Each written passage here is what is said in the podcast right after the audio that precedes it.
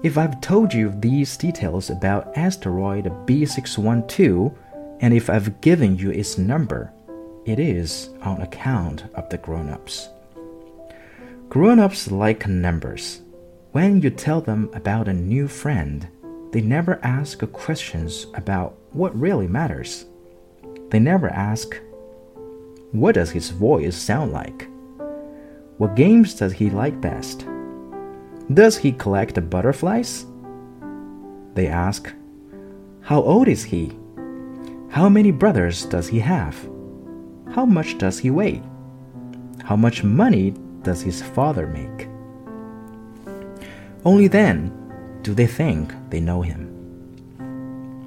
If you tell grown ups, I saw a beautiful red brick house with geraniums at the windows and doves on the roof, they won't be able to imagine such a house.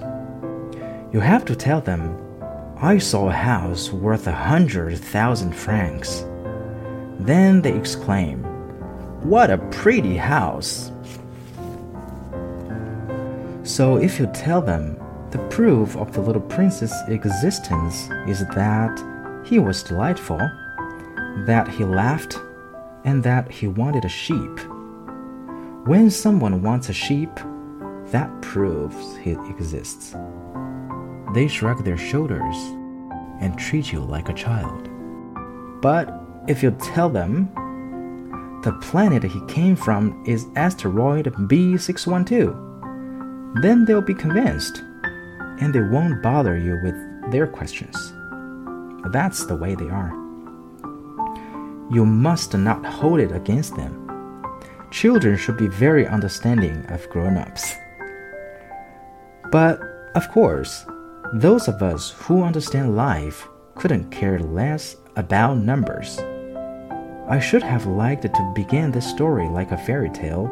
I should have liked to say, Once upon a time, there was a little prince who lived on a planet hardly any bigger than he was, and who needed a friend.